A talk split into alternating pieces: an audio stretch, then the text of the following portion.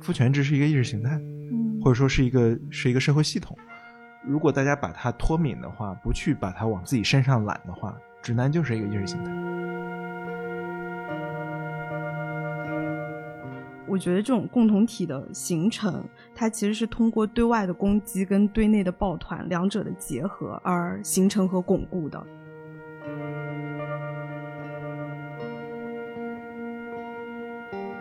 但我觉得这个。这个排序在我们谈论父权制的时候，它要往后排很多。我们谈论拆解父权制的时候，要优先谈论的议题是女性所受到了宰制和压迫。但是，是不是谈论男性也是父权制的受害者，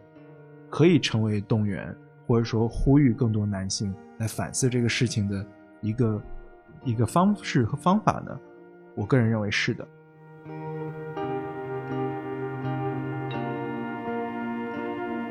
这种弱势感，它来自于一方面是对自身社会地位的这种滑落的一种恐惧，同时我觉得他这种弱势感也是对无法成为成功男人的一种焦虑。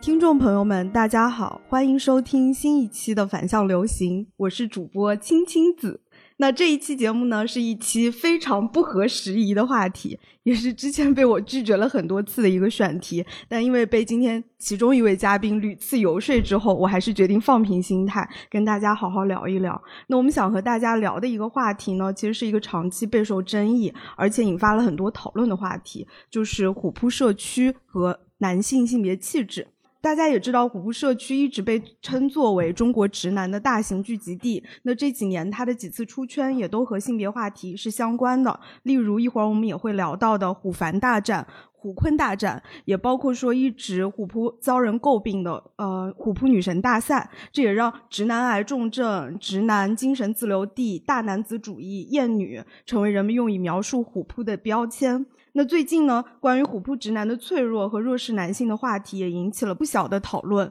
所以我们也想借这期播客和大家聊一聊虎扑直男究竟直在哪里，以及我们刚才聊到的和虎扑社区有关的标签，它究竟是一种刻板印象，还是一种事实性的存在？我们今天请到的嘉宾，一位是不合时宜的主播孟尝老师。Hello，大家好，我是孟尝。听过不合时宜的朋友，应该也对孟尝这个名字不陌生，对吧？他之前有聊过很多期和性别相关的话题，比如一个中国男性要成为女权主义者究竟有多难。然后最新一期应该是在有性别意识的亲密关系里重写性别剧本。我后来在微博上发现说，孟尝老师也常常会就一些性别话题发声，应该算是一个相对活跃的男性女性主义博主，可以这么说。不要把我放在火上烤，我觉得。我觉得对繁星流行让我聊这个，其实就让我放在火上烤。我觉得尤其在在这个就我们所处的这个水温中，我感觉这个水已经很烫了，所以说聊这些话题也是越来越这个战战兢兢。然后我们另外一位呃嘉宾呢是反向流行的另一个主播徐跃东，那这其实就是他发起的选题。之所以他会成为本期播客的嘉宾，是因为他本身也是虎扑社区的资深用户，然后在看了最近关于虎扑社区的讨论之后呢，决定出来现身说法。然后我们先请徐跃东跟大家打个招呼。大家好，我是书评周刊的徐跃东。首先我要澄清一点，我只是一个。对虎扑有过几年经验的一个普通用户，我只是谈论我自己个人经验。我觉得这个话题很值得聊。是假如一个话题有禁忌在那里，我觉得正因为有禁忌，所以要去聊，要去聊大家的个人经验是怎么看的。因为我们我觉得我们太容易从比较宏观的东西去。对某一个东西做判断，就会很容易忽视里面的一些复杂性的一些东西。所以先声明一点啊，我我不是支持虎扑直男的某些行为，我这个也要 呃切割清楚。感觉大家都很害怕，但其实我觉得这期话题比较有意思的一点，也是一直以来围绕在虎扑。社区它的一些标签，的确是我们对直男的一些非常刻板印象化的标签。那我今天其实也想听一听两位男性嘉宾来聊这个男性的性别气质话题，是不是能够帮我重新去建立一些对直男的一些 印象？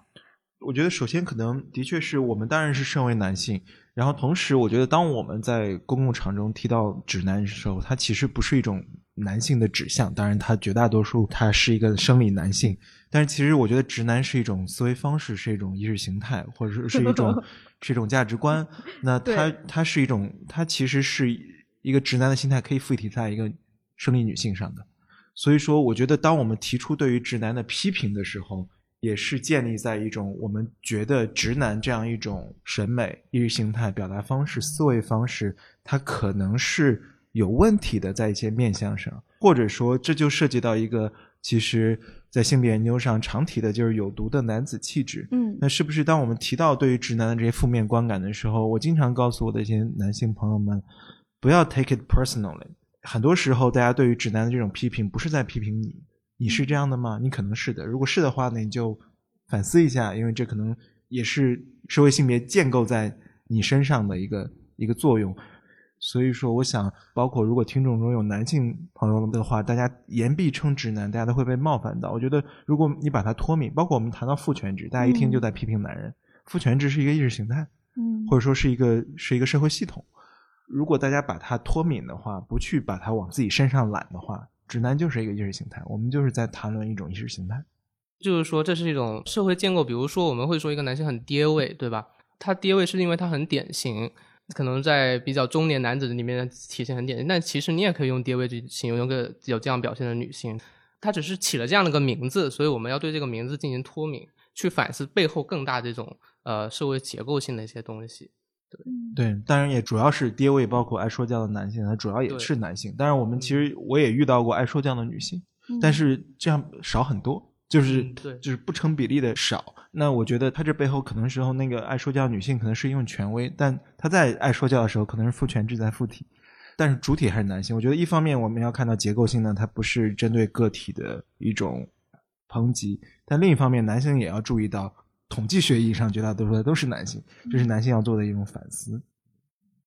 其实我觉得爱说教这点还是挺有意思的。就是身为一个女性，我说一个男性很爱说教的时候，他其实有时候是通过不停的说说说，然后来抑制女性的发声。所以我就觉得爱说教，他可能也要分语境。嗯，是是没有有些人就是话痨。对。然后，因为当我们说爱说教的时候，他其实就权力。就是你不让别人发声，但是又往往在公共生活中掌握权力的、掌握发声以及晋升的权利，往往在于男性手里。嗯于是，一个人爱说话，或者说跟他的自身所拥有的权利合体在一起，就成了一个爱说教的男性的一个意象。嗯嗯。那我们先聊回虎扑社区啊，因为虎扑社区也是我们今天的一个主题嘛。那我想先请徐跃东为大家大致介绍一下虎扑社区的一个构成，或者说一个由来，也让不熟悉的听众朋友们对它有一个大概的了解。虎扑可能大家都略有耳闻了，可能那略有耳闻都是他一些出圈的一些行为吧。就虎扑其实创立在二零零四年，是一个专门当时是指呃叫 Hoop China，就是 Hoop 就是篮圈嘛。说明他当时只关注篮球，就是因为当时没有什么信息渠道。嗯，然后呢，一个留美博士叫程航，他就在他就办了一个专门给国内男球迷所办的一个社区。现在虎扑已经拥有五千万活跃用户，男性占百分之九十以上。怎么怎么说？我觉得，因为虎扑它长期以来被大家视为一个直男癌的一个社区，所以我觉得你要讨论中国男性。我觉得是个非常好的一个社区的非常好的一个切入点，因为我觉得从来没有一个很少有这样的一个社区能够聚集百分之九十以上绝对意义上多数的一个男性的一个社区。对，然后另外还有一个很意外的点，可能也跟我的那个感觉有关系，就是我觉得虎扑直男非常的市井气，就特别小市民，就特别的理性的算计，特别现实的一帮人。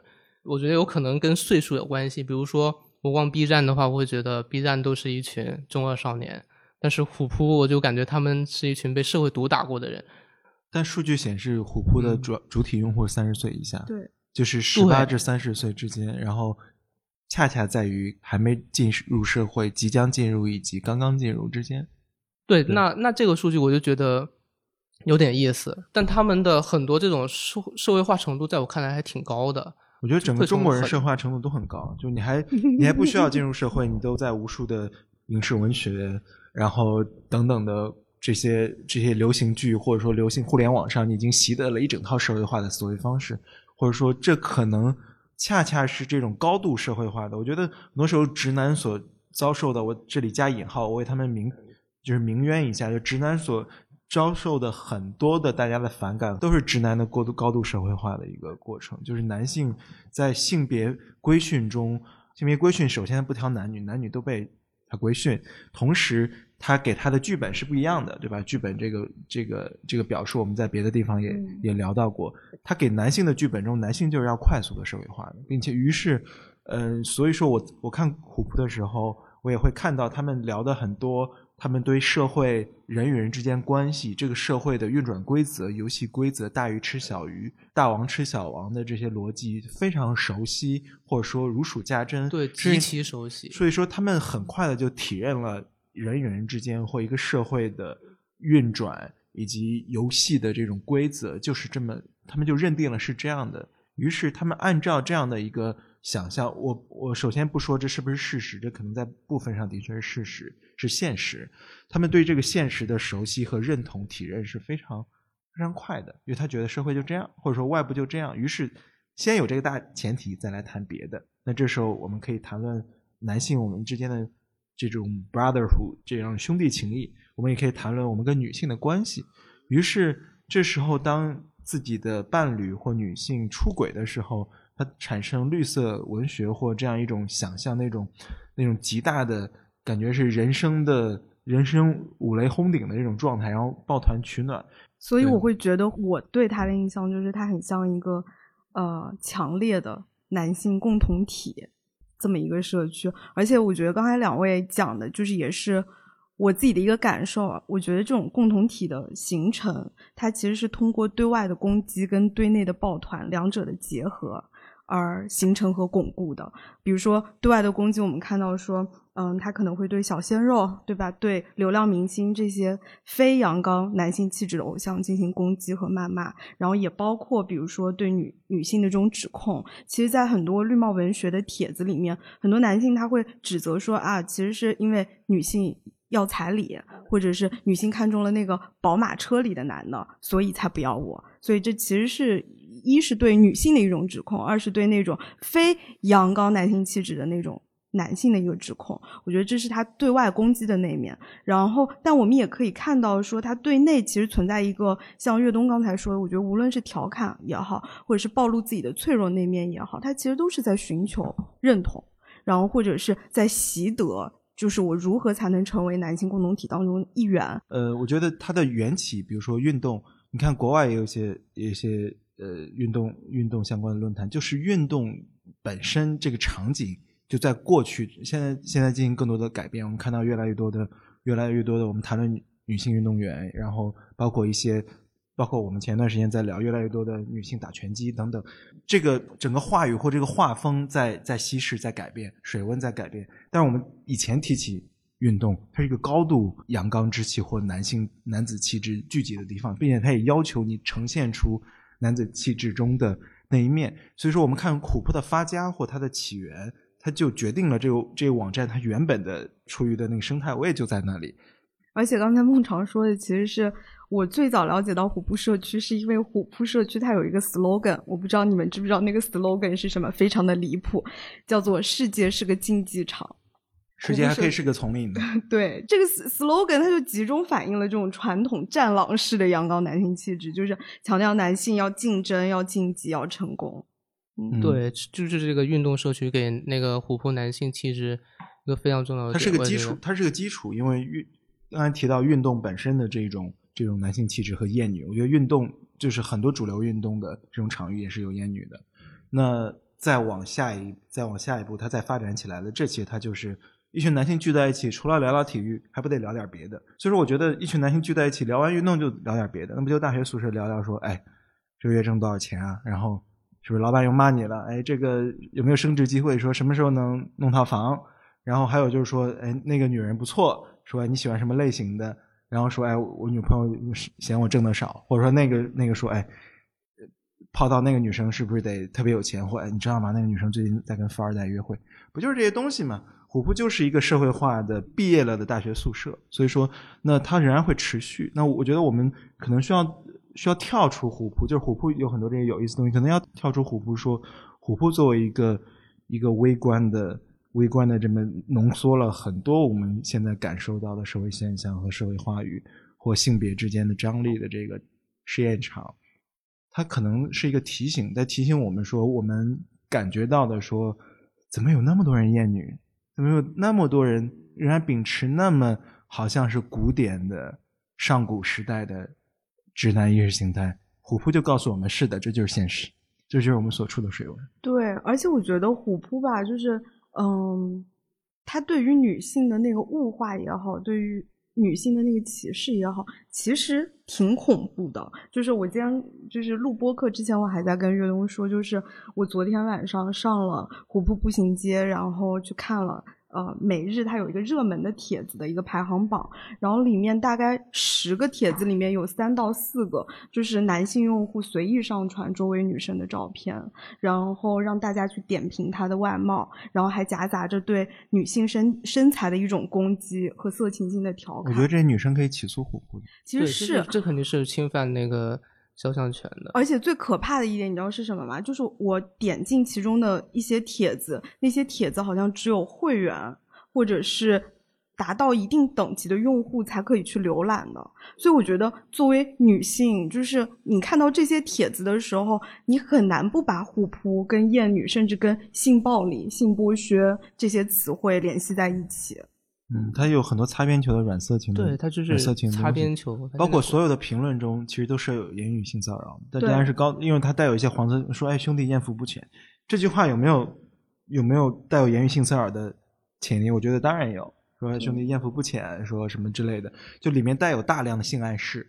嗯，我我其实这些言论大量的存在，我觉得其实我们在微博上，如果我们在微博上画一块地。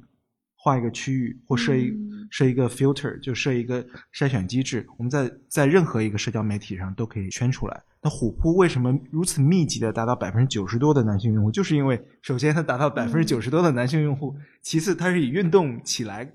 就是聚集起来这些男性，所以说它就帮你做了样本筛选啊。但是我们我们不是针对虎扑，而说任何社交媒体上都有大量这样的言论，虎扑只是给你看现实有多是一个浓缩版本，浓缩，他又给你看最。这些男人聚在一起可能成为什么样？那就是就是大型厌女狂欢，毫无没有别的呃没有别的东西。我觉得我觉得像那个上野千鹤子，她也她厌女那里面也说了，其实兄弟之情跟厌女是是同构的，对，是是同构的。男性共同体形成一种内部的规训，首先就是说内部的规训是什么呢？就是说所有男人都怕被说你是不是男人。你足不足够男人？因为他通过一整套男子气质画出边界，说哦，这些是男性做的，但是男性做的往往是好的，就跟男性相关的，这是这是父权制最内核的东西，就是男性认同和男性中心，一切跟男性相关的事情都是正面的，词汇都是正面的，一切跟非男性相关的词汇都是负面的。他通过这个画了边界之后，他就问内部的，恰好，luckily，你生来就是个男人。于是他就说：“你符你是不是男人？你不是男人，你就不符合这些美好的价值，这一切正面的东西。那你不是男人，你就符合了那些所有可能负面的东西。所以说，我觉得这背后，呃，有内部对于边界的一种一种认同，并且内部是越强烈，这种这种边界感越强，同时他的那种那种认同感越强，因为它是一个不断升温的一个过程，并且越来越严苛。那你一旦你做出某种行为，或你的某种言行不符合，那就被划分为异己。我觉得这里面也有一种，就是男性通过自己边界的划分，其实是在确立一种优势序列、优势位置。男性身为一种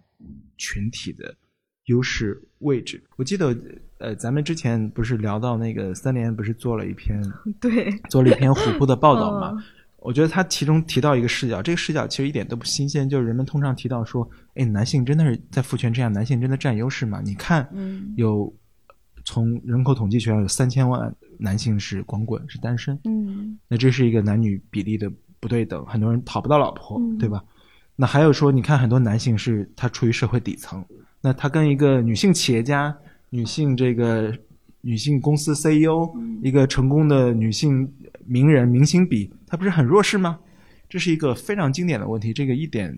这个无无数的研究中早已经处理过这个问题了。就是说，当我们在说男性比女性性别不平等，男性获取了更多的资源和优势的时候，是在说男性作为一种身份，身为男人是处于无数的，是一种结构性的优势的。但这并不否定，在一个个体中中，一个女性可能比拥有比一个男性拥有更多的社会和文化资源，但是这个女性拥有的这个资源，不是因为她身为女性带来的。于是我们。不否认个体之间，比如说董明珠是不是比一个底层男性拥有更多的话语权、文化资源？Of course，但是这并不能够否决掉结构性意义上身为男性比身为女性拥有结构性的优势。我觉得这一点其实是早已经被回答了。我其实不明白我们在公共场中无数次还要纠结这个问题，说你看这些男人可不可怜？他们是在阶级上。是弱势的，在社会话语权是弱势的。的确，他们在被一种更结构性的，无论是不平等的社会制度，还是户籍制度、阶阶级、嗯出身、学历等等的身份和压制着。这些是现实，但这也不能够解消解掉他们身为男性获得的特权。比如说，一个女企业家可能在社会经济上比一个男性，呃，占据优势。但她可能在别的，比如说，她可能站在舞台上的时候，她会被男性凝视，她会被言语性骚扰。她可能回到家里之后，面对她的丈夫，她虽然是一个独立的女性，她要面对她丈夫，她要成为另一种，呃，性别不平不平等中弱势的一方的那个角色。她在她的丈夫面前，可能要服从某种某种角色，这些都是的。包括很多时候有一点很有意思，就是说，为什么男性对于跟女性的这种关系尤其敏感？是因为女性在厌女中，女性是被客体化、是被从属化的，于是被戴绿帽，或者说绿色文学它背后的心理是，女性是男性可以失去的最后的资源。我不知道这句话有没有说清楚。女性一个男性什么都失去了，他在。他在阶级上，他在身份上，他在教育上，在社会经济生活中一败涂地。他被欺辱，被当然这是非常不好的。他被欺负，被欺辱，在丛林社会中被大鱼吃，被外界的无论是他的老板、领导、父权制的一切东西所欺辱之后，他转头来还可以欺负一个女性，还可以压制他的老婆，压制他的伴侣，压制一个比他强大的女企业家，但只是因为他是个男性。于是，男性身份是男性。不能失去的最后的堡垒以及最后的社会资源，于是我经常调侃说：“我说，最后的最后，他一无所有了，他还是个男人，这是他最后的可以攫取的资源。所以说，早就有学术研究研究过这个现象，就是说，一个社会中最弱势的男性，最最弱势、最最底层被欺压的男性，也可以对这个社会中最名人的以及那些社会经济地位更高的女性。”品头论足，他也享有一种心理上的优势，说，毕竟我是个男人，我也可以凝视和言语性骚扰一个地这个社会阶位很高的一个女性，就是因为这样，就是在性别那个序列中永恒的存在着。最后的最后，他还是个男人，这是他不能失去的。所以说，男人对于他可以，男性可以被领导欺负，可以被比自己更有。资源和话语权的其他男性欺负，但他不能被女性欺负。于是绿帽是最后不可让渡的资源和尊严。这是我个人的个人的一个一个观察分析，包括结合的一些研究。其实就是除了体育，就是作为虎扑社区它一个呃怎么说出发的点吧。就是但是后来虎扑就是在大众的。当中的那个印象，主要其实是因为他的几次出圈事件，然后也跟这个体育没有什么关系了。那我我其实挺想跟两位聊一聊虎扑的几次出圈事件的，因为我觉得在可能更具体的这些事情里面，我们也能更加深入的去分析和看到虎扑直男他所展现出来的这种直男式的审美趣味也好，以及所谓女性消费的崛起对直男的这种冲击，你们。知道哪几起出圈的事件呢？就听说吴亦凡那个，对对，就是虎凡大战。之前好像是那个吴亦凡在用《中国有嘻哈》那个节目当导师嘛，然后其实当时就已经很多人质疑他实力了。然后他有他有一个虎扑有一个用户发了一个他的干音是吧？我记得是，然后就在虎扑上很火，然后呢就遭到了饭圈的反击。遭到饭圈的反击之后，吴亦凡又发了微博。这个时候虎扑直男觉得。啊，这个我其实本身就很讨厌饭圈，这个饭圈已经侵犯到我们领地，你凭什么这样说我？然后然后虎虎虎扑就出征我一番，然后饭圈就反击，所以有了一个 这样的战争一样的这样的一个模式，对。对，我记得吴亦凡本人当时下场就是说虎扑不搞体育搞我真闲，然后还说自己要写个 diss track 嘛，然后结果最后他其实发了那首大碗宽面，反而重新获得了虎扑用户的喜爱。好像大碗宽面还是比较后来的吧，我不记得了。反正他虎扑后来也也也举行了一个。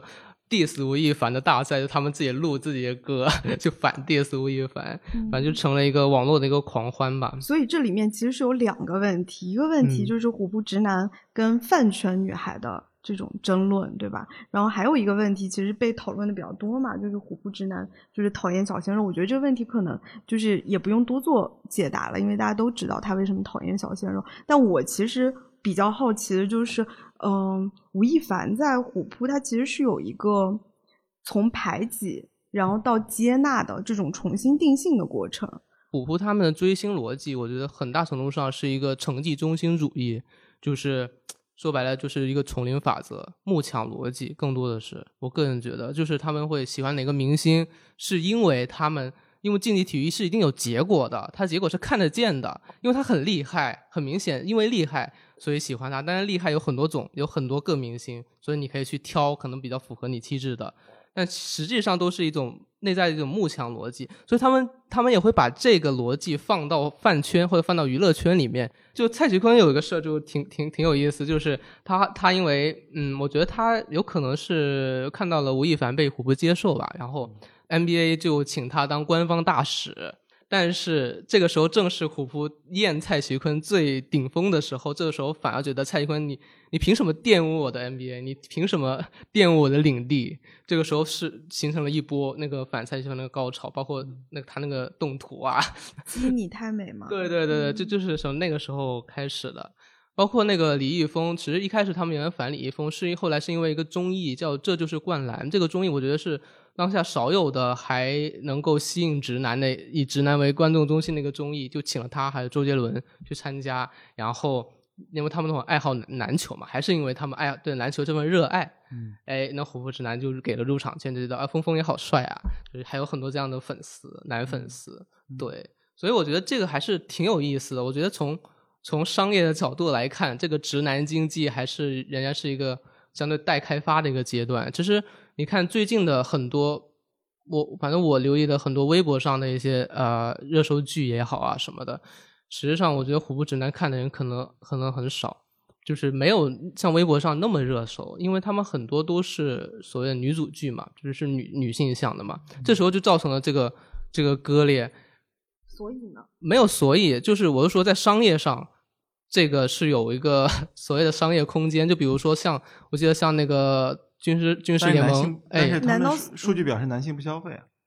对，是不是他们不需要给男性做一个影视剧？我觉得这是一种商业上的刻板印象，严重的性别刻板印象。我记得有一个呃，抖音上的一个历史类博主，他说他的号百分之八十五是男粉丝，他就是个废号，他们毫无变现能力。我觉得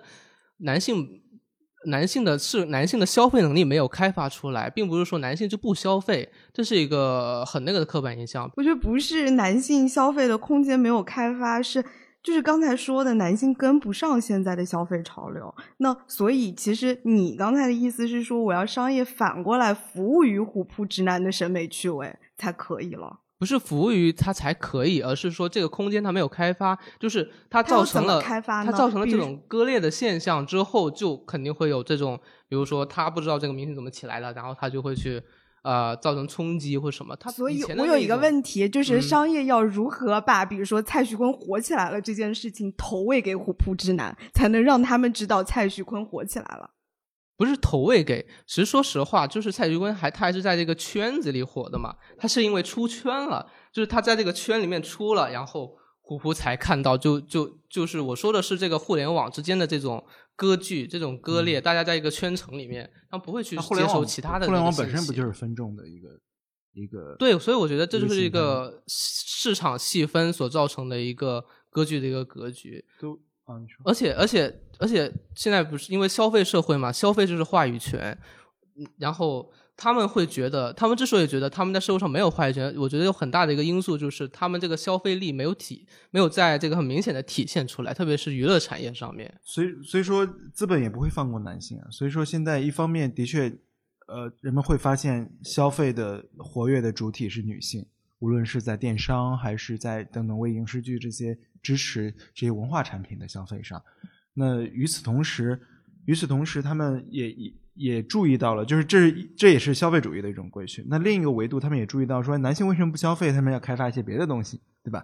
那开发别的东西，就是现在包括提倡什么男色经济。一开始资本注意到是他经济，对吧？我觉得消费本身会不会再去重塑这个男性气质，会不会有这个可能性？我的意思是这个。对，我觉得很多力量在重塑，消费肯定会肯定会重塑，但是但可能需要问的是，为什么？为什么除了这些消费，为什么这些话语会出现？就是为什么会有力量在试图重塑男性？我觉得一方面的确是你要把男性纳入消费者，就是现在现在社会已经没有除了消费者之外没有别的主体了，所有人都是消费者。于是消费主义要把男性纳入这个版图中来，纳入这视野中来。那第二个维度是说，一个社会越来越现代，你在很多 lifestyle 层面就要进行现代，男性也不例外。于是男性之前觉得这个不重要。当男性觉得这个重要的时候，他就会去做。而且我觉得，就是在文化消费上面，真的不是说就是像蔡徐坤或者吴亦凡这样的人走红，是因为互联网的歌剧，然后虎扑直男不知道。我觉得他们知道了也不会喜欢他们，除非蔡徐坤跟吴亦凡展现了，比如说虎扑直男用户所认可的那种阳刚男性气质，他们才会接纳他。嗯，然后而且我觉得就是为什么我我会提到，我觉得很多虎扑用户，尤其是虎扑直男，他其实在文化审美上是落后的。就是这个落后体现在，比如说，嗯，我们之前知道，就是女性脱口秀演员，她讲出来的段子，可能很多虎扑直男会觉得不好笑。但真的是这个段子不好笑吗？还是说就是他们没有跟上这种话语呢？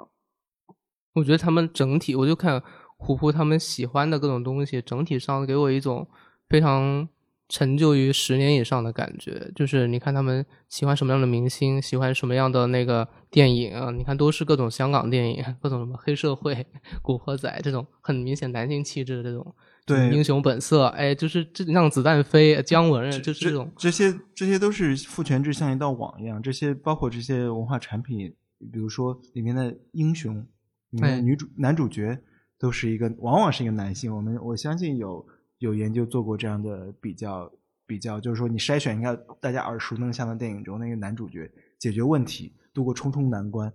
赢就是面对种种挑战，最终实现自我人格和更升华的那个英雄人物，全是男性。然后女性是客体，女性可能是被解救的、被陪伴的，对吧？或者说是美丽的，你需要有一个娇美的一个。女主角在你旁边陪伴你度过这些难关，而主体永远是男性。那这些文化产品也在塑造男性气质，也在塑造男性的自我认同。何为男性？成为男人这件事情，也在加固已有的刻板印象。所以说，越来越多，我觉得以纯粹女性经验出发的文化产品太少，影视作品还是太少。是是觉得女性这这，我觉得女性在消费的，就我们在谈论现在现在八点档这些流行的影视剧中，还是男权的文化产品。那这其实恰恰是父权制对女性的一种规训。女性在看的那些文化产品中，还是要把女性往恋爱脑的方向给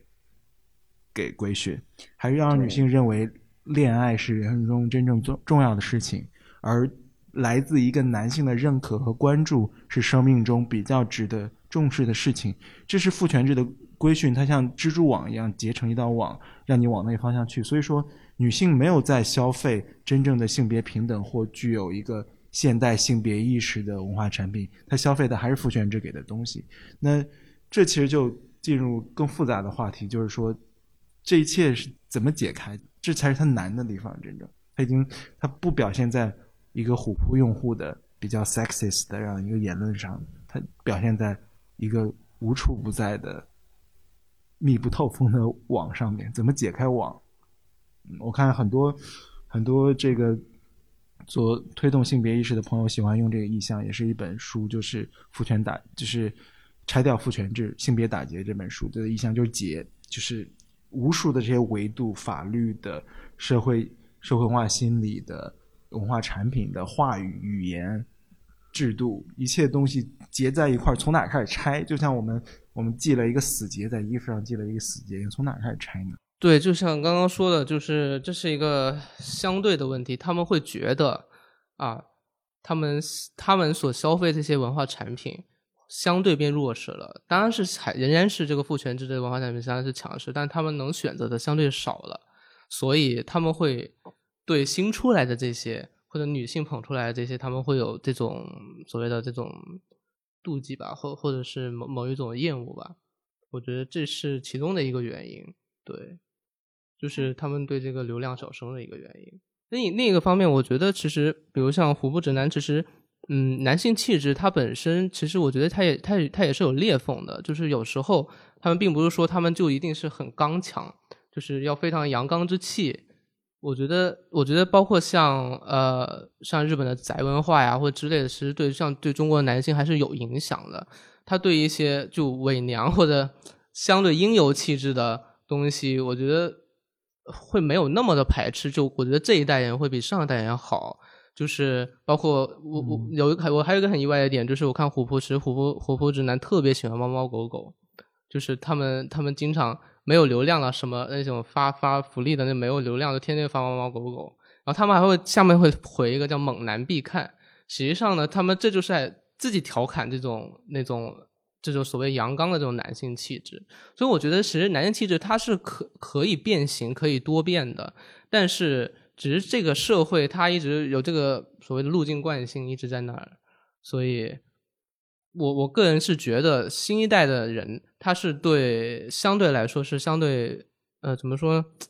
就是对这种阳刚的男性气质，他是没有那么的强化。我觉得也存在内部内部沉默的螺旋，就比如说，可能一些年轻男性他感觉到这样一种呃兄弟会式的这种男性男性内部的这种那种文化。包括一些比较 sexist 的一些视角和言语，他感觉到不适，或者说他自己内心其实也可能喜欢一些通常被认为女孩子喜欢的事情，但是他可能感觉到有一种内部的压力和规训在，但他觉得说他在表达出对这样的一种不认同，或者说想要有新的文化、社会文化的时候，有一种内部的巨大的压力和规训的压力在。于是会形成内部沉默的螺旋，而那样更统一的声音会出来。所以说我当然相信更年轻的一代比一代好的这个进步，但是我们其实在谈论的就是由于现实太糟糕而进步太慢，这可能是大家感受到的。不知道青青子怎么看待？看待就是就是男性可能出现的一些一些变化，或者说我们男性有没有对这些事情有没有的可解？我首先觉得就是刚才岳东说的，就是比如说，嗯，之前提到的在虎扑上面的一一些，比如说比较脆弱的，不是非常阳刚的那种言论，是一种新的传统男性其实。我不同意这个点，嗯，因为我觉得它其实是，嗯，还是在一个男性群体内部。在疏解以及在习得，比如说阳刚性别气质的过程当中，他肯定会有一些挫败感。比如说，他发现说，哎，我的这个可能不太符合传统阳刚男性气质的那个定义，所以他有时候是需要通过自嘲，对吧？或者是通过就是去表达这种脆弱感，来获得那个学习的那个途径。我觉得他有时候是这么一条路，他不是说这种脆弱一定就是这种新的男性气质，以及。你刚才其实说到，就是有新一代的男性可能会喜欢一些猫猫狗狗，然后会发一些萌化的表情包之类的，包括一些 很很低幼的动画呀，是什么喜羊羊啊或者什么的，这其实一直都存在。我就是不太知道，比如说像这种呃消费猫、消费萌宠，对吧？就是是展现了哪一部分新的非父权？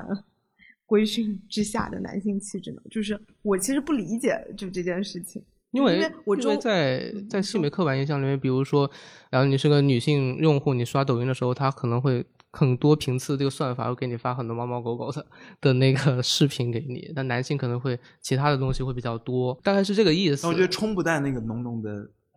对男性气质，还是就是这这个小小的一个，因为我觉得它是 lifestyle 层面变化，它是一种生活方式变化。现在都市人群很多人。那是独居或大都市带来的那种孤独感，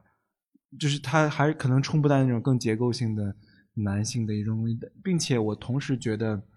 呃，男性气质中的很多东西，比如说我们对于一个人就应该阳刚，一个人说话特别粗鲁，人们对于这样一种就是生物学上的或者说更更原初的刻板印象的一种认识在发生细微的变化，就是可能大家也觉得可以接受啊，男你男生也不能太粗鲁，你要有礼貌一点。我觉得这个变化是比较容易的，就是人们对于这种气质，就是性别气质的接受，说男外表层面的其实是比较容易接受。对对，女男性也可以穿的花花绿绿，包括男性也可以哭泣，男性可以跟跟这个女朋友或老婆诉苦等等。我觉得这种接受在呃在变化，或者说在进步，因为这是现代社会的标志。你不现代人就这样，那但同时我觉得非常困难的是。被高度社会化的性别气质或性别角色，如果我们刚才说的是性别气质的话，一种性别带来的附着的特质的话，我觉得它在缓慢的发生变化，在男性身上，女性发生的非常快，因为女性女性加入了这个高速变化的社会更快，于是女性的变化更快，男性的变化远远那步伐，我觉得男性可能只有从零开始改变父权制的这样一种结构，从男性身上，或者说在。我们经常说，尼采说在自己身上超越一个时代，就是男性在先在自己身上克服父权制吧。然后同时，我觉得从这一点才开始，才有机会改变我们整个社会跟性别没有关系，大于欺负小于强势欺负弱势的欺负人的文化。而且我觉得，就是岳东刚才说的所谓的更加嗯阴柔的这种男性气质，嗯，它其实并没有撼动，就是整一个父权制的结构。所以你你喜欢猫猫狗狗了，你在现实当中还是拥有比女性更多的权利啊！你甚至有时候因为喜欢猫猫狗狗，还获得了更多女性的喜欢，对吧？就是你你始终是处在一个自由行使权利的这个结构顶端的。至少作为一个女性，如果你问我的一个意见，我是不觉得这是一种新的男性气质的。嗯，我觉得新男性气质可能真的跟刚才孟尝说的，就是你需要去。逆转也不叫逆转那个权利吧，你需要放弃一部分的权利。我觉得对于很多男性来说，放弃一部分的权利很难，但他一定是开始。对，这这需要一个，这其实需要一一种文化意识，就是说所谓的权利。比如说，我现在在用性别意识去看很多问题的时候，男性所拥有的很多权利，在我看来都是枷锁。我一点都不想要这个东西，但是我作为生理性别为男性，你可能不是说能抛掉就抛掉的。所以这的确是困难的，这才是为什么那么难拆解掉我们所面临的性别处境，就是因为你拆的同时还在拆自己，你左手拆右手，左右手互搏，怎么办呢？所以说，我想，我想，我我觉得也期待，就是因为我们说女性具备具备性别意识可能远远好于男性，但是说更多的男性具备性别意识或开始有一个出发。开始踏上这条具备现代性别意识的道路，可能那个触发的点是意识到自己在这样一种父权之中也不快乐，也是受损者。但是我觉得这是这非常复杂的，就要求你一个人意识到自己又是获益者又是受损者。我觉得这是很难的。我觉得难的就是先做个人吧，就是哪怕你不能全然的共情，但是至少你身处在这么一个社会结构里面，你知道可以带入。比如说你你现在是一个美国社会当中的亚裔，这时候你可能就能够去理解在当下的这种父权结构下女性的那个处境了。所以我觉得你可能是需要跨别 这个跨越自己身为男性的这个性别，然后去理解。试图去理解女性所遭受的经历啊，我觉得很多男性对于女性遭受的一些事情是完全不 care 的。对，是，所以我觉得先反思，就男性没有办法不反思而获得一种而抵达一种新的认知，因为就像我说的，你的呼吸都有结构性的优势在，所以说反思是第一步，同时也意识到可能男性、女性在父权之中都是被压迫的。但是，女性的压迫要几何倍数于男性，那这个时候可能才形成合力，说大家所有人都有意愿去拆解掉。就我们不喜欢这个系统，不喜欢这个意识形态，不喜欢这套这套文化生活的呃规则，我们要改变它，我们要创造一种新的新的规则是很难的。我觉得，我觉得他对于一个人的，无论是 critical thinking，他的文化意识，并且超出自身经验的视野，要求非常高，非常难，太难了。我觉得这比你学会一门学问要难太多了。我在这里其实有一个问题想要问孟尝。刚才最开始介绍孟尝的时候也说，就是他是一个男性女权主义者。你不要黑我。他说不要黑他。然后，但是嗯，不可否认的是，就是你其实，在很多性别议题，尤其是女性议题，嗯，上面你是很愿意为女性发声的嘛。然后我很好奇你的这种性别意识，或者是你这种对自己作为一个男性那种特权的反思是怎么样形成的？嗯，对这个，我在其实我在不合时宜的一些一些一些节目中也有聊过，然后，呃，我可能就不再进行复杂的展开，可以简单说一下，就有兴趣朋友可以在其他一些交流，因为我可能就讲了自己的这种这种问题意识的脉络吧。我觉得，我觉得更主要的，更主要的可能是因为幸运吧，就是因为因为。对，所以说我我是在自己身上这个幸运的身上更加认识到它非常困难。如果不是机缘的种种机缘的问题的话，可能是非常难的。嗯，因为我本身做媒体的，然后包括在包括在一些呃国际机构或国际媒体的一些一些工作中，其实要接触到性别议题，也就是说性别平等或性少数权利等等，是我工作中的一部分。那包括在国外工作的经历中。那你接触到这些之后，你就要开始了解，说，哎，这跟可能跟很多直男面对的怎么了呢？发生什么了？What's wrong？就是我们的我们的时代，我们的社会有什么问题呢？那你再去看，你再去了解，你说，哦，原来有这些问题啊，有那么严重吗？这是你的第二个问题，然后你再开始了解，然后你再跟女性聊，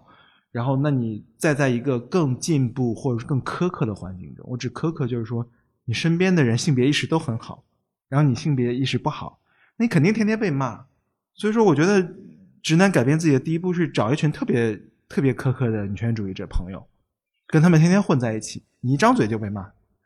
我觉得男性是要付出无数的社交礼仪上的、文化生活中的，乃至呃社会生活甚至职场中的代价才能够习得的。男性不是学不会有性别意识，男性不是学不会关照以及。观察以及体会他人的感受和他人的经验，男性不是不会，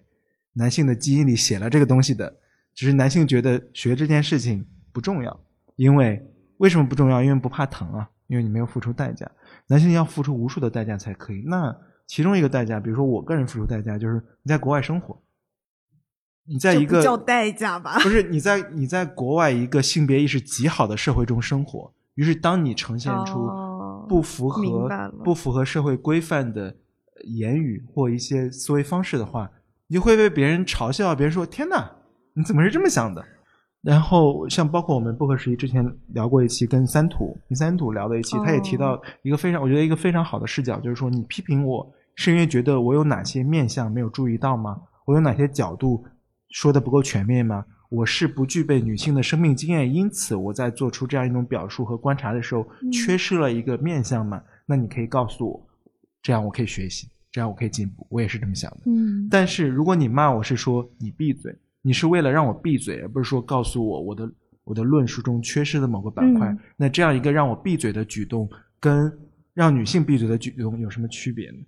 他都是说你闭嘴，你不要说话。于是它是一种专断性的，但是同时我也认为说，在进行性别论述的这些话语场中，应该以女性的声音为主，而男性是一个学习、学习、聆听和共情以及声援的一种状态。那我其实也非常认为我自己应该留在这么一个一个状态中，我不应该是任何性别议题中最活跃的那些。事实证明我也不是，或者说我也不具备能力是。那它就是更多女性生于女性生命经验激荡的一个。但它需要大家形成合力，需要声援，需要我做出表态，或者说我的表态能够推动或或在这个议题上能够共振，把它往前推动一步的时候，我只是其中的一份子而已。但我永远不是前线的那个人。我也很好奇，就是嗯，当你看到你周围的一些男性，或者比如说虎扑上的一些男性，他可能没有那么强的性别意识，甚至他可能对女性在做出很多伤害性的行为。你对这些男性是有什么样的一个看法，或者你会怎么做？嗯，我其实其实像虎扑这样的男性，我坦白讲，我在生活中接触太多，所以说我我们在提到虎扑这个话题的时候，我看到这些之后，很多人说啊，真的吗？有这么糟糕吗？这就是我这就是我了解的男性的样子，这就是我理解的中国男性的样子。嗯，这句话是不是要要？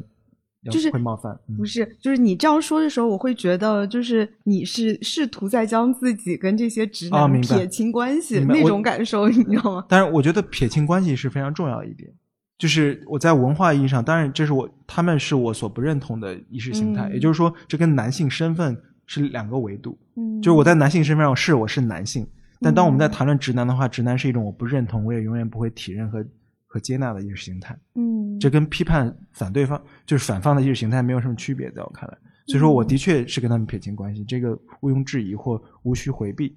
嗯，也就是说，当我说直男的时候，我就不是直男，嗯，就是我是在这种文化身份，所以说你说对于身边的这些，首先我看到一些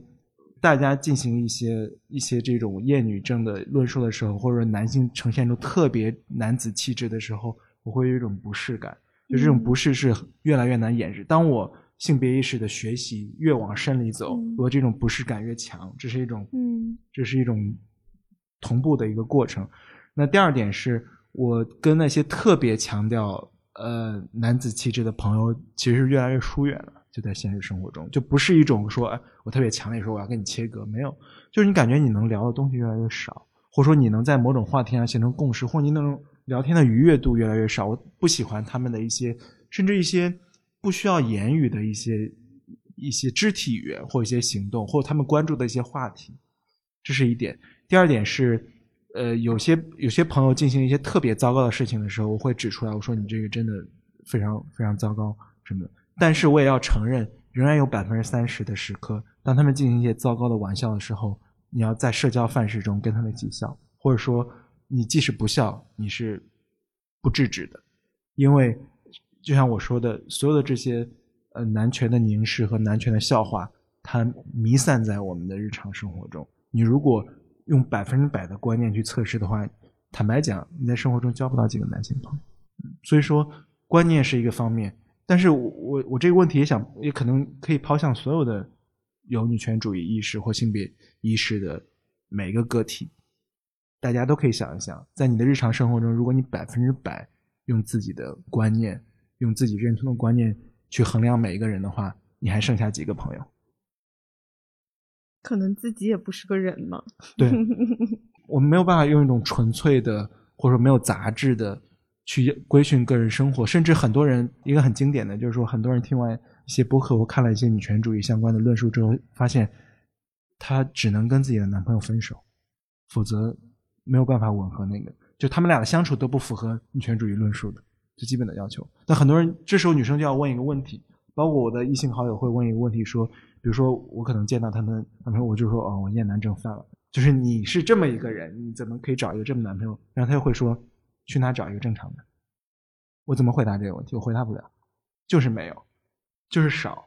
于是我想说，如果我们用用一种纯粹的。不能包容任何杂质的去处理个体生活的话，没法过了。这是我的妥协主义，百分之三十的妥协主义。但是百分之七十是没有办法妥协的。那百分之三十就是融化在无数的带有男性凝视的笑话里，和男性心照不宣的玩笑里，和一些男性说的稍微有一点点不合适的一些刻板印象里，刻板印象我觉得是可以妥协的。但一些非常糟糕，比如说我一个我一个呃男性好友性骚扰别人。所以就是除了类似于反思，就你刚刚提到的这种反思，就更加主动的反思和学习，以及呃，就是机缘巧合之下的倒逼。你觉得对于男性而言，他如何去就是学习这种性别意识？还有别的一些方法吗？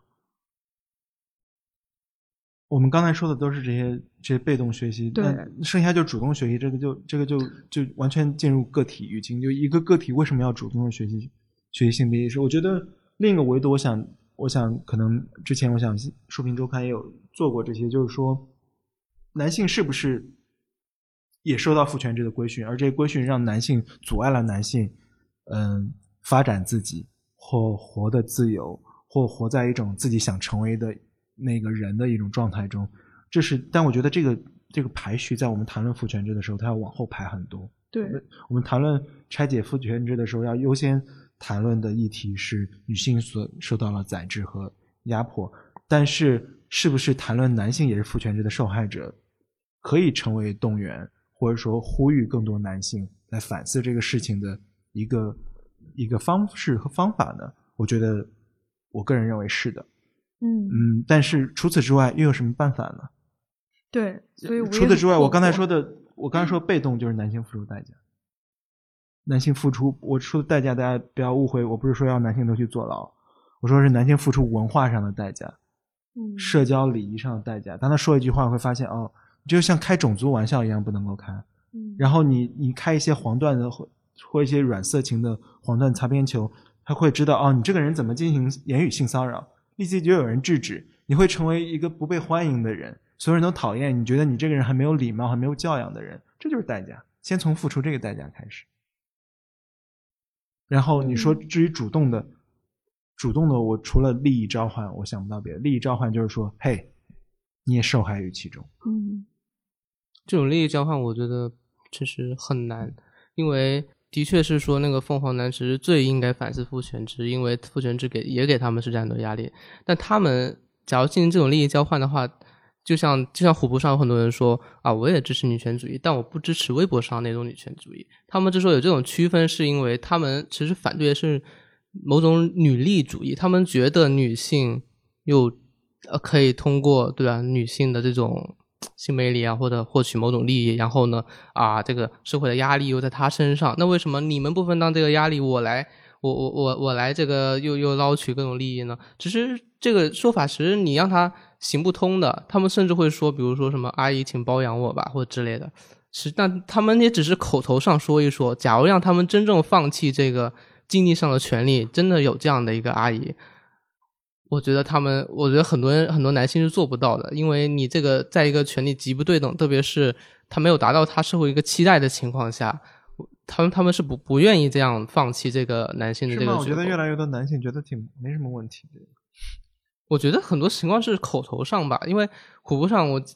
怎么说？有一个问题就是说，哎呀，假如真的有是个富婆，你包养你，你会不会愿意？其实很多男的也会考虑，因为假如你真的进去了，那也真的是一个相对于在家庭内部相对于是比较低的一个地位，有很多男是真的接受不了。但是这个，但是我觉得这种什么包养是个极端极端啊，极端语境，非常极端，因为它更可能更多的是说一个性别平等的关系或一个性别平等的这种构建，你是不是能接受？可能男性都接受不了。对，就是一个平等的、平等的这样一个共同体或家庭家庭组织，他可能未必能接受。然后他可能还要接受自己在在或者说家庭内部政治上拥有拥有一种专断的权利或拥有某种优势。男性不能放下这些东西，就无从就无从谈起。所以说，我觉得是很难的，是因为你的确提到，当男性用一些外部的现实来论证自己行为的合法性的时候，他可以找到无数。嗯，这才是。这恰恰就是我刚才说，为什么它像打结一样，你不知道从哪拆，它是个死结，它是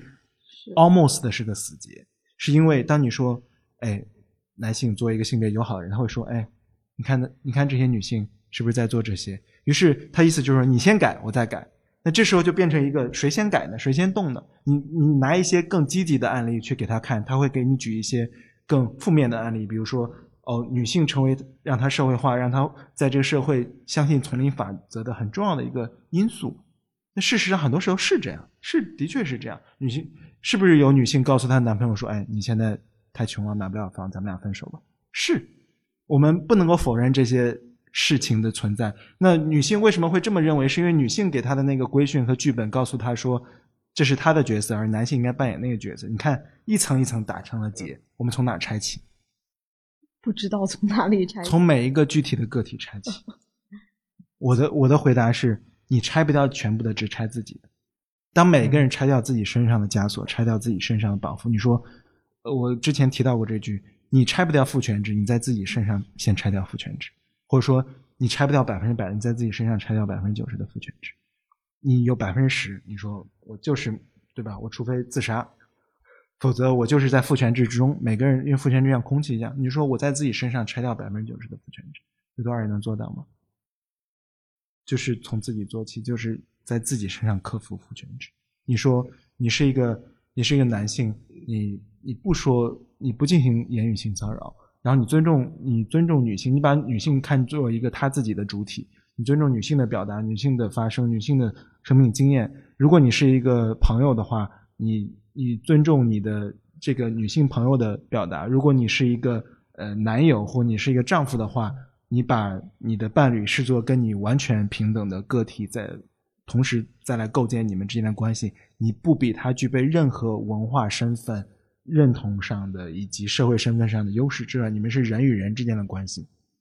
男性能先在自己身上把父权制拆到这个程度，已经是很大的一步。对，其实其实我还有个观察，就是就刚刚说刚刚说这些父权制什么的。其实可能对于虎扑的那些就光比较广大的直男来说，可能它不是一个生活中的一个议题。就是我看过一个帖子，还挺多人的，就是说那个杨丽嘛，就是就是大概杨丽说这个事儿，然后他跟他女朋友因为这事吵架了，然后下面很多回帖，实际上就是说你你还会跟女朋友因为这种事儿吵架吗？就是意思是我们的他们在生活中不会跟他们的伴侣讨论这个问题。我觉得这是很关键，就他们不会将这个事当做一个 他们伴侣之间要讨论的事情。伴侣中的女权主义者还不够多。对，我觉得这这也是一女权主义者，所有的女女性女权主义者应该让他们的男朋友付出代价。就是我只付出文化上的代价。如果如果我所有的女权主义者都不在自己的日常经验中进行最小的革命的话，大的观念革命不可能到来。而付出代价可能就是说。你如果不能够进行改变，我就要跟你分手，不是因为别的，是因为我没有办法接受你作为一个人了。我觉得要先革自己的命，要先革自己日常生活的命，才能够有大的观念革命。所以说，女权主义者付出的一个代价就是说我所能接受的人变少了。所以，其实我一直觉得杨笠的那句话其实是非常精妙的。我就是我好喜欢男人，但是男人垃圾。他不不光光只讲了“男人垃圾”这句话，他前面还有一个“我很喜欢男人，但是男人垃圾”。嗯，这其实就是一个非常现实、非常精妙对现实的一个。但直男 get 不到这个点。对，直男只看到了你骂我是垃圾。但他说他又喜欢又无奈，怎么办呢？对，又喜欢又没得选。但是没得选怎么怎么办？我我想这个问题我答不了。我很多朋友把这个问题抛向我，这不是我能够回答的。所有的观念的。革命，你活在一种更自洽的观念中，活在波伏娃的世界里，活在一个更决绝的女权主义的世界里，有很多生活上的代价要付出，有很多社会生活中的代价要付出。别人对你另眼相看是不是代价？别人觉得女权主义者都是妖魔是不是代价？别人觉得你是一个有拥有性别意识的男性不够男人是不是代价呢？你你按照你的观念去找男朋友找女朋友更难的找到，更难进入你的这个标准，更难。有人跟你在一个价值观上共振，是不是代价呢？是。但是，如果你对自己有要求，你对一个更好的社会有要求，付出代价。然后还有一块，我们其实本来说要聊，没有聊到，就是关于呃虎扑里面的弱势男性。哦，就是这个弱势到底是什么意义上的弱势？就像你说美国的红脖子们嘛，对吧？其实你。那在绝对意义上，或者在宏观意义上，那肯弱所谓的弱势群体，那肯定是黑人嘛，肯定是城市里住贫民窟那些啊，还有一些拉丁裔啊或者之类的。那他们为什么会觉得自己是弱势群体？我只是想说，这是一种他们不可能去真的去去做社会调查，他们是根据他们身边所接受的信息，他们的根据以前的地位的对比，它这种相对的一种一种弱势，他们会觉得啊，以前的工作没了，然后生活的朝上的那个实现美国梦的路路没了。他们排着队，本来排着队实现美国梦呢，然后呢，呃，城市里的左派可能就会特别啊宣扬黑人啊 LGBT 啊什么的，然后就会觉得他们呃宣扬的这些人插队了，插到他们前面去完成了，那当然后就很容易被像类似特朗普或之类的一一一蛊惑，就实际上他们所处的位置，实质也是应该要被左派所纳入讨论的范围，不过可能美国左派没有那么多去关注他们。他们所他们居住的地方也受污染，对吧？那但是他们却不会去赞同气候变暖，对吧？所以我是说，呃，跟这个跟直男很相似，因为就是他们曾经都占据一个相对比较高的地位，然后再一个可能相对来说，可能女性崛起相对来说有那么一点点崛起，他们就会有一种不适感。就我我是觉得这种不适感是导致他们对这个社会那么多怨气的原因，而且很容易被一些其他的一些民粹的思想所蛊惑，就是他们的这种。呃，本应该得到的东西没有达到他们所要的那个预期，我是只是一个类比，虽然这个类比不是那么准确。嗯嗯，我觉得，我觉得可能，嗯，跟跟袖带的这个袖带的现象比，因为嗯，抛却性别维度维度，我觉得可能未必这两个能够纳入同一个纳入同一个视野。嗯，因为可能在在这个。呃，但有一个可以对照的是，回应我我最一开始提到的，就是说一个一个社会社会阶层上比较弱势的弱势的人，嗯，他可能一个男性社会社会阶级上比较弱势的一个男性，他在性别上是强势的，这个是毫无疑问的。这个嗯，也能够回应人们一些觉得说，哎，是不是有我们有三千万光棍，对吧？我看刘晴在随机波动那期也提到说，这是一个值得关注的问题，这是社会，这是一个社会问题，他。跟性别问题不互相矛盾的，就是在他身为男性这个身份上，让他获得了优势，这个毋庸置疑的，在他任何场景中都适应。但是他作为一个在在阶级上比较弱势的群体，这也是事实。这二者可以同时成为事实。于是他跟董明珠或他跟任何一个女企业家相比，他在性别上仍然具有优势。而他在社会阶级上具有弱势，这两件事情从来都不矛盾。人们总觉得这件事情就驳倒了这么一个例外，就转嫁在转嫁矛盾这是一种对。而且我觉得孟尝说的那个是非常非常极端的一个例子，就是一个男性在各个社会层面他都是处在一个弱势的地位。但在虎扑里面，比如说像三联那篇文章里面，他援引了一个研究者的说法，说就是虎扑里面其实是呃都是都市人群，都是一二世嘛。一二线城市，对对对，它里面说是弱势男性的避风港嘛。但是我其实当时看到那个研究者的那个观点，我其实是有点生气的，因为我觉得里面有三个话题可以聊。第一个点就是他们是否真的是弱势。刚才孟尝其实已经有聊到了嘛，很多数据其实表明，就是虎扑用户的那个主体，他是生活在一二线城市，而且受过一定的高等教育，所以他们不可能是。社会层面或者阶层层面的弱势群体，然后第二个就是，那如果这种弱势它不是一个客观性的事实，那这种弱势感来自于哪里？其实我们刚才有聊到过，就是这种弱势感它来自于，就是一方面是对自身社会地位的这种滑落的一种恐惧，同时我觉得它这种弱势感也是。对无法成为成功男人的一种焦虑，就这个所谓的成功男人，就是一个非常刻板化的，就是男性的中产生活的那个想象，就是有房有车，然后有女人，然后最后一个问题才是说，他们将这种。嗯，自身社会地位滑落的这种焦虑，或者自己无法成为成功男人的这种焦虑，转嫁或者归咎给了女性，认为是女性在剥夺他们的权利，在掠夺他们的资源。这也是为什么在很多虎扑的那个主干道的那个恋爱区上面，很多男性指责女性，都是说啊，你看他又要彩礼。嗯，对，所以说他的那个挫败感。经济生活中挫败感，或社会阶层阶级分化那个挫败挫败感，他所能抓到的那个稻草，身边最近的就是女性。女性作为他最后的生存资源，或者说他所能拥有的优势。嗯，比如说你被更具备更具备呃资源和权力的和权势的男性呃压压制的时候，你所能拥有最后的优势是针对女性的优势。那这种焦虑就会传导到说，如果你连这个优势都要失去，这是为什么？呃，女性女性就是女权主义，包括性别意识的呃兴起，一定会冒犯到很多男性，是因为这是他们最后不能丢掉的东西。这个都丢掉了，你在所有维度上都可能感受到一种挫败感。我我同意你说的，就是他们他们不一定是绝对意义上都是弱势，但他们感受到弱势，他们有弱势感。被有被欺压感，是因为只要你感受到这个社会是丛林，那你看哪里都是丛林。于是你在丛林中永远有比你大的王，嗯，永远有比你高的人，有比你强大的人，有人来在某种维度上来欺欺负你。但你心里想说啊，至少我还是个男人，我还针对女性有优势呢。对，而且这种弱势感就是也非常贴合，就是男性那种大写的主体性。只要我感受到了我自己是弱势，我就是一个弱势。对他感受啊，我我还不够可怜吗？奋斗在城市里奋斗，但他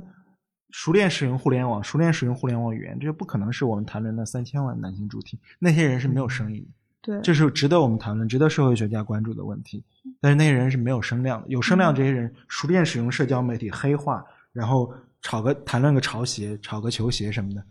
就是都市人群。而都市人群是不是中产是另一个问题，但是他们绝对不是弱势者。对，我觉得是在这个问题上，或者说他们是一种感受到弱势的，或对这种呃阶级分化的这种阶级焦虑更易感的人群。嗯。或者说易感之后声量更大的，嗯，有些更易感，他声声音都发不出来。嗯，对，是。而且我觉得，就是关注弱势群体，一直也都是女权主义者的议程。哦，就是他一直也就是，他不仅是说我要关注的是一个精英阶层的女性，或者是精英阶层的一个就是性别权利的问题，他也一直在关注，比如说女工的问题，农村女性的一些问题。对，因为平平等是一种是一种是一种理念。然后是一种价值观，是一种价值主张，所以说女权主义本身就是一个提倡平等的性别平等的价值主张，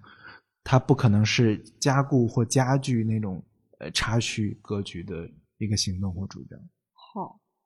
那我觉得我们今天节目也差不多时间了，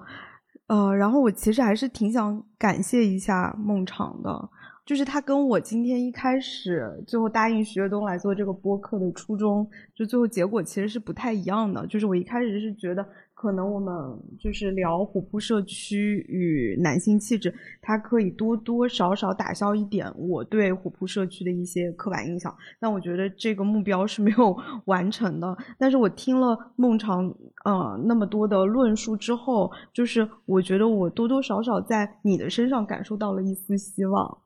这个不要有，真的没有希望的。你不要，我不是男人。行，哎，我觉得这个很好。其实，嗯，对。然后我就觉得我在你身上还是感感感受到一些一丝希望和一些启发吧。就是我觉得可能对于男性来说，他要去 challenge 自己身上的一个特权和自己的特权，它其实是一个很艰难的过程。那我觉得可能他有一件事情是可以 bear in mind 的，就是。Don't take anything for granted。嗯，就你现在所有的一切，不是你应得的。对，因为当你把它作为一种意识形态的话，那那是我反对的意识形态，我怎么可能是那个东西？就是你要解构它，但这时候需要文化自信，你要建立新的叙事和新的新的论述体系，那这是更艰难的，需要很多的训练、反思，它是一种没有止境的。嗯，探索到没有人是说毕业了，可以从性别这个意义上毕业，永远不可能。对，然后最后呢，我还想呼吁一下，呃，希望有更多就是虎扑用户能够去举报那些在虎扑步行街上随意上传女性照片的人。那我们今天的节目就结束了，欢迎大家收听本期的反向流行。谢谢，谢谢，拜拜。